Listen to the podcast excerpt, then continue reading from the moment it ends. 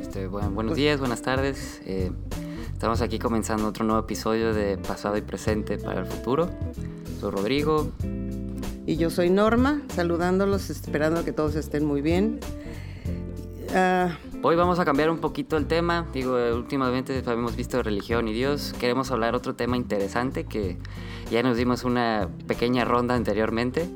Eh, nos gustaría hablar sobre cómo ha cambiado el lenguaje del mexicano en general.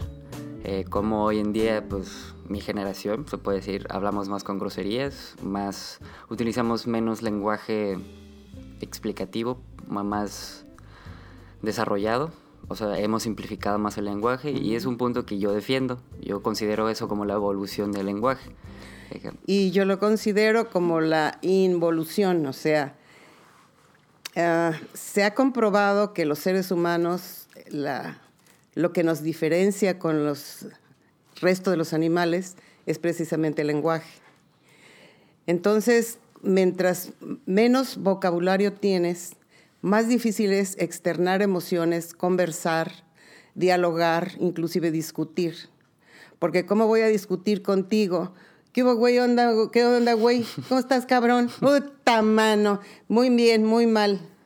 Entonces, ¿qué estamos diciendo? Nada. Aparte de que el lenguaje verbal se ha involucionado o se ha descompuesto, ya estamos con el tiempo de las cavernas. Ahora ya ni eso, sino mandamos monitos el monito enojado, el monito llorando, el monito riéndose. Y eso no veo que sea una evolución. Es parte de la evolución. Es parte de los cambios, pero no todos los cambios son buenos. Todos los cambios, el mundo en general, en todos los aspectos, eh, la naturaleza, todo cambia. Pero ojalá todo cambiara para mejorar y no para empeorar. Ahora, el lenguaje que se usa actual en los jóvenes ya no hay distingos ni de preparación, ni nivel intelectual, ni a nivel este, mm, cultural.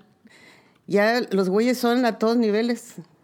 Al presidente no lo he oído, pero no lo dudo que también seguro dice. Pero es que es parte de nuestra cultura, es parte de la evolución. A lo que voy con esto, el lenguaje, como cualquier cosa, este, me gustaría mencionar lo que es el principio de Pareto. El principio de Pareto es el famoso 80-20, donde el 20% de las palabras dice el 80% de las cosas.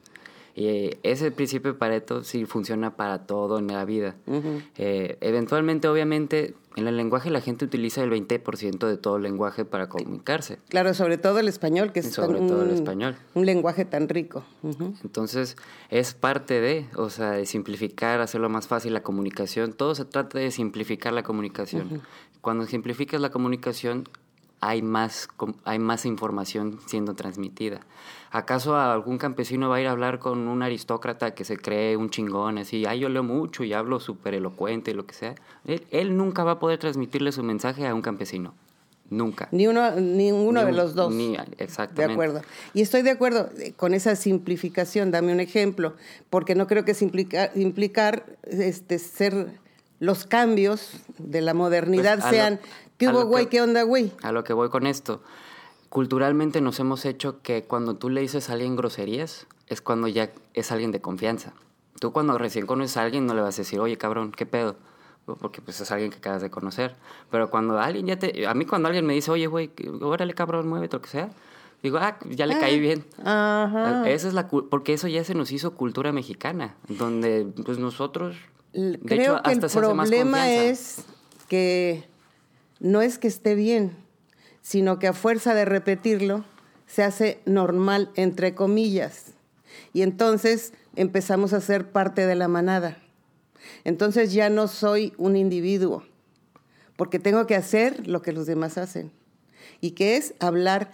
Yo no digo que hables con grandes eh, elocuencia y palabras rebuscadas que nadie conoce sino que no, ah, para mí el hablar de esa manera, qué pedo, güey, y que no mames, me dice de la falta de. Pues son expresiones, ¿no? Son expresiones que se han hecho normales en base a. Qué padre que la misma palabra que qué pedo puede significar mil cosas, dependiendo de cómo lo dices y dependiendo tú cómo lo captaste. Es que estoy bien pedo, es que estás borracho. Eh, que qué pedo, es que qué pasa. cosas así. O sea, es, una misma palabra puede significar 10 cosas. Y eso solo lo ves en el lenguaje mexicano.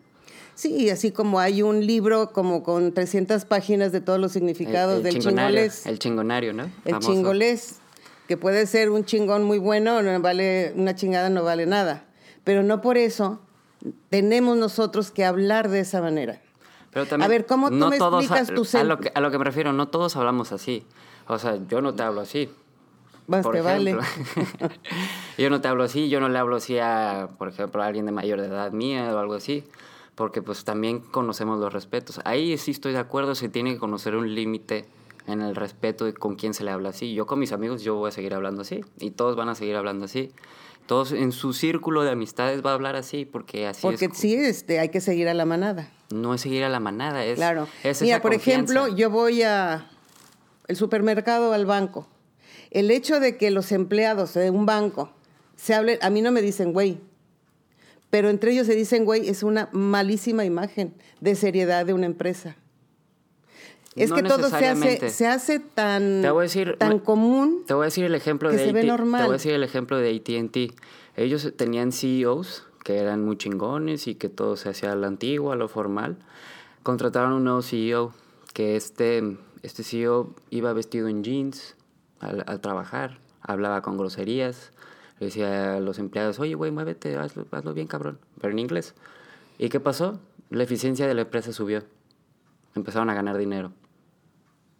Porque eso lo que pasa es que crea una cultura de confianza. Porque dices, ay, ya no tengo que estar cuidando cada cosa que digo, no tengo que estar preocupándome, ay, sí dije esto porque estuvo mal. No, nada más, pues las cosas como son, cada quien es diferente. Hay unos que sí les gusta decir muchas más groserías y hay unos que dicen poquitas groserías pero es, un, es, es, es algo que abre la confianza a la, apertura del lenguaje, es lo que me refiero. A lo que yo voy no es que esté correcto o incorrecto hablar así. Mi punto de vista, y no es nada más mío, sino a través de lo que he leído, lo que he estudiado, lo que he visto, eh, lo de la inteligencia emocional, entre menos vocabulario tienes, más difícil es poder entendernos a nosotros mismos, porque así como hablamos hacia afuera, verbalmente, hablamos hacia adentro, el diálogo interno. Y si hablamos así... Eso sí estoy de acuerdo. Entonces mi diálogo interno va a ser así. Entonces si yo no sé manifestar de alguna manera mis emociones y encontrar soluciones, yo no me voy a decir, oye, pendeja, ¿por qué haces lo mismo de toda la vida? Entonces me estoy insultando a mí misma. Eso sí estoy muy de acuerdo. Entonces, en ese punto voy, que se vea bonito, se haga bonito, se oiga feo, es que perdemos la capacidad de comunicación con los demás y con nosotros mismos. Con los demás no. Con uno mismo, probablemente. ¿Cómo vas a explicarle a tus amigos a punta de huellazos? Lo que, bueno, con un amigo de parranda voy de acuerdo. Con un amigo de antro. Pero con una novia o con una pareja. Sí se le habla. No se le habla de güey. Entonces, eso yo, nunca dije que a una pareja se le debe hablar groseramente.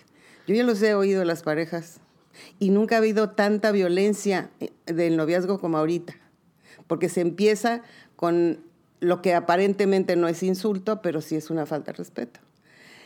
Entonces, vuelvo a lo mismo. La idea es tener un vocabulario suficientemente extenso para poder expresarme de mis emociones a la gente pues que con la que convivo de una manera no superficial ni de borrachera, sino con la que convivo de una manera íntima eh, para poder convivir. podemos estar de acuerdo en eso, que digo, a lo mejor sí está un poco difícil eso que hay, cómo ha evolucionado el lenguaje, pero podemos estar de acuerdo que pues tienes que saber, que la, gente tiene que saber con quién sí hablar así y con quién no. Y cuándo sí, saber y cuándo no. O sea, eso es lo importante. Estoy totalmente de acuerdo contigo, solo que... Porque si hay mucha gente que sí ya le vale madre, si a cualquiera le habla con groserías, sea alguien más importante, sea, sea quien sea. La, la situación es que llega un momento que sabes distinguir en dónde hablar así, cómo hablar así. Pero también los seres humanos son animales de hábitos. Y después no te das cuenta. No te das cuenta cómo estás hablando. Y entonces es donde vienen los problemas, porque no se casan o son noviazgos largos y no se han comunicado. De, de, emoción a emoción, de alma a alma, de corazón a corazón, porque pues No, hay, no hay esa comunicación. Pero ahí las groserías y cómo se hablan no tienen nada que ver en una relación, como yo lo veo, la verdad. Entonces, el hecho de decir güey y cabrón o cabrona a tu pareja es el principio de falta de respeto. La gente que, se después, dice, eso sí estoy de acuerdo. Eso sí es una falta de respeto, eso no se ve. Y después se degenera en que uno empujón, y después se genera en una cachetada, y después se genera en una paliza. Pero yo estoy hablando en general, el lenguaje del mexicano en general, para ser social, para... Sí, siempre hemos tenido esa costumbre, por ejemplo, antes era que hubo cuate, antes era... Compadre. Mi compa. Mi compa. Eh, pero no suena tan burdo y también eh, volvemos a lo mismo, no tenemos un lenguaje. Tú lees, bueno, yo tú lees mucho, entonces tienes un vocabulario más extenso, pero hay gente que no sabe, por ejemplo, qué es procrastinación. Bueno, toda mi generación sabe qué es, sabe qué es eso, porque todos somos iguales. volvemos a la manada. Volvemos a la manada, pues como los demás así son, pues yo también. Eso es por un lado. Por otro lado, hay palabras simples de que en mi época eran palabras muy usuales que ya no, no saben qué significa. Y si tú estás leyendo... Es parte de la evolución. Y hay un... Por eso yo, eh, yo sí lo considero como una evolución, la verdad. Bueno, pues eh, volvemos a que con este programa o con estas conversaciones que tenemos mi nieto y yo, eh, por lo menos mi, mi punto de vista es que logremos que haya esa discrepancia, ese antagonismo, ese que cada quien defiende su punto, para que tú, que nos estás escuchando, pues también nos des tu punto de vista, qué opinas, no para, yo no pretendo que Rodrigo piense como yo, y yo espero que Rodrigo no pretenda que yo piense como él, pero sí sacar a la luz la parte de razón que yo pueda tener y yo encontrar la parte de razón que tenga él. Porque recordamos que jamás tendremos el 100% de razón. Nadie. Nadie. Y si no escuchamos al otro, pues vamos a seguir obnubilados en nuestro propio punto de vista sin ver más allá y que entonces sí puede haber evolución. Cuando entendemos al otro, le damos su, porcentaje de razón, yo asumo mi porcentaje de razón, entonces sí hay evolución. Claro. Entonces, digo, podemos quedar de acuerdo en que lo importante es, digo, saber diferenciar cuándo y cómo hablar. Claro, y estar muy consciente. estar más conscientes de tu lenguaje, de tu con quién estás, con cómo lo estás aplicando. Así es. Eso sí estoy muy de acuerdo. Y que tú te des cuenta que con las personas o las personas indicadas puedes hablar de sentimientos de manera fluida y cómo, cómo mm, te puedes acercar más a esa persona. Eh, la idea también de este tipo de conversaciones entre Rodrigo y yo no es dar unas lecciones de vida ni clases, sino en esas discusiones, a veces un poquito subidas de tono, pretendemos que en sus, eh, en sus hogares o en su círculo de amigos em, empiecen a platicar de este tipo de cosas para también encontrar eso que pretendemos encontrar Rodrigo y yo. Algo que nos gustaría comentar también, que hasta lo vimos en nuestra propia familia. O sea, nos juntamos en familia y siempre unos que están en el celular, que otros no ponen atención. Y ahorita que empezamos con esto, eh, pudimos darnos cuenta que hasta como por una hora estuvimos todos debatiendo, hasta los que siempre estaban en el celular, estaban también participando. O que están viendo los juegos en la televisión. Aquí sin pretenderlo, empezamos creo que tú y yo y otra, mi, otra nieta. Y después todos se, incluyeron y estuvo divertido, pues nos, seguimos peleando, claro. Nos seguimos peleando. La cosa está que cada uno nos montamos en nuestro macho y pensamos que tenemos la razón.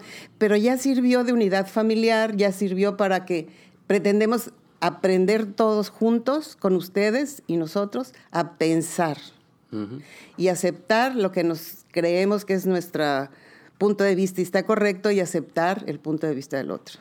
Y queremos así hablar temas pues controversiales que no se suelen hablar para, para eso, para comenzar a hablar, hacer pláticas, discusiones de mesa. Yo he recibido algún comentario en, que en cuanto a que como que se debería seguir una secuencia, pero insisto que no, es no son lecciones. Entonces es lo que se nos ocurre el tema que sea más controversial. A mí me gustaría, por ejemplo, hablar de drogas, también tú lo estuviste de acuerdo, y sí ahí queremos invitar a más personas sobre esto. Exactamente. Pero bueno, me gustaría, nos gustaría agradecerles que nos hayan escuchado Eh, seguimos, eh, lamentamos que nos hayamos retrasado un poco en esta semana, pero no volverá a suceder. Vamos a tratar de que todos los episodios se suban los martes. Estamos trabajando en tener nuestra propia página web para que ahí ya directamente puedan incluirse, meterse, tengamos una sección de comentarios, puedan participar. Porque sí estamos en Facebook y todas esas partes, pero como todavía no tenemos tanto seguimiento, está un poco complicado que la gente lo encuentre, que donde participo. Sí hemos tenido varios de esos comentarios, entonces eso ya lo estamos revisando. Muy bien, entonces bueno, pues también les agradezco que nos escuchen, que nos agradecería mucho sus opiniones, no tienen que ser buenas a fuerza. Eh, a veces eh, una opinión que no es muy agradable no sería muy agradable para nosotros, pero eso nos hace aprender. Acuérdense que somos novatos en estos, tenemos solo la intención de que juntos aprendamos a pensar. Y bueno, muchas gracias por todo, por escucharnos y que tengan un buen día. Hasta la próxima.